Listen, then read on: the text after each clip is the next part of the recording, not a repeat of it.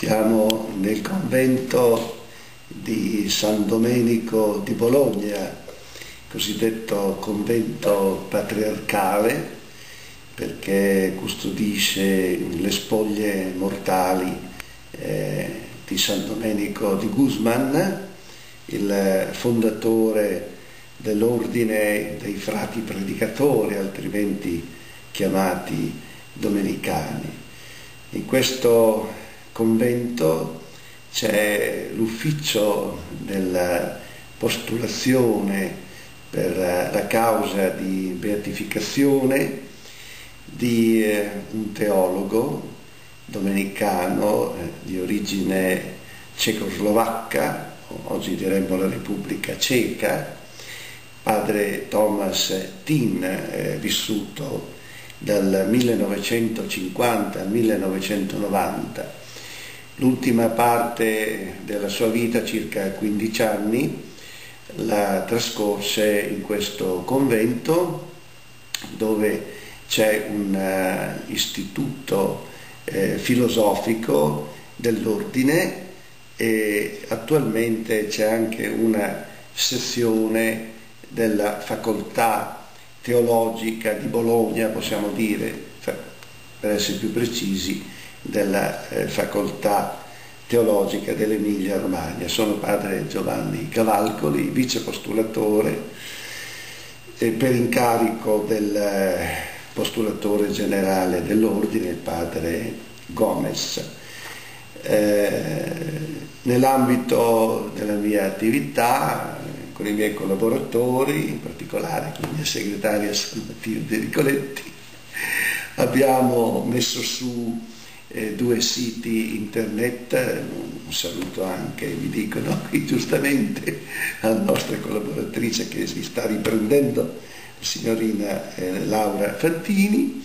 e abbiamo messo su due siti, anzi devo ringraziare, colgo l'occasione per ringraziare la nostra webmaster eh, Laura che eh, mi ha consentito di impiantare due siti web dedicati a Padre Thomas. C'è un sito eh, www.studiodomenicano.com che è il sito ufficiale della eh, vice postulazione eh, che esiste già da quasi due anni. Eh, in questo sito eh, c'è tutta la documentazione eh, ufficiale che riguarda padre Thomas, dai suoi dati biografici all'elenco delle sue opere, alle varie iniziative che riguardano la promozione della causa di beatificazione. E poi, eh, più di recente, eh, abbiamo impiantato eh, un altro sito eh, questo non ufficiale, un sito di tipo culturale, perché padre Thomas è stato un grande teologo, è molto giovane, ma ha una produzione eh, letteraria notevole, ecco questo se riuscite a vederlo, è il secondo sito, sito culturale, l'arte di padre Thomas Tin, abbreviato questa espressione arpatò, www, quindi arpattò.org e eh, in questo sito c'è un dibattito diciamo teologico, cioè contiene diverse opere eh, di padre Thomas scritti, parte dei quali,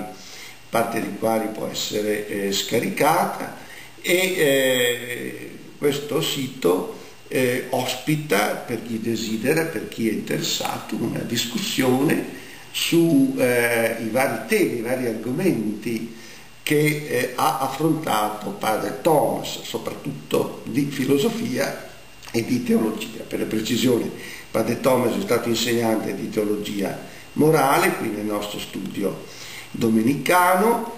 e eh, in questo sito c'è il cosiddetto blog che è un sistema che consente un dibattito, una discussione per chi vuole intervenire già sono intervenute alcune persone, alcuni studiosi, come per esempio il padre Salerno, un filosofo eh, domenicano del, dell'Italia del Sud, e altre persone, e eh, appunto vengono proposti eh, dei temi e degli argomenti che erano cari a padre Thomas, quindi questo sito si propone da una parte eh, l'approfondimento della conoscenza del pensiero di padre Thomas, però ripeto anche un libero dibattito dove possono essere ospitati anche eh, personaggi che si pongono anche in un senso critico. Naturalmente supponiamo sempre eh, con un certo stile di rispetto reciproco, ma eh, certamente possiamo ospitare anche interventi di tipo critico, perché ovviamente Thomas non è infallibile, quindi è stato un grande teologo, ma su alcuni punti è possibile una discussione e eh, attorno appunto a temi che lui erano particolarmente cari, come per esempio, faccio qualche esempio tra tanti, il tema del tradizionalismo, il tema del modernismo, il tema del panteismo, il tema anche del comunismo, un tema molto delicato che oggi torna ad essere di moda. Ecco, io ringrazio per l'ospitalità ricevuta in questo sistema di diffusione che certamente può essere utile per eh, far conoscere questa bella figura di eh, Domenicano che è stato anche, questo va detto, diciamo, eh, last but not least, come dicono gli inglesi, allora lo dico alla fine, ma non è la cosa meno importante, è stata una bella figura anche di sacerdote, quindi di guida di anime e uomo di alte virtù, evidentemente, altrimenti non avremmo avviato il processo di beatificazione. Grazie.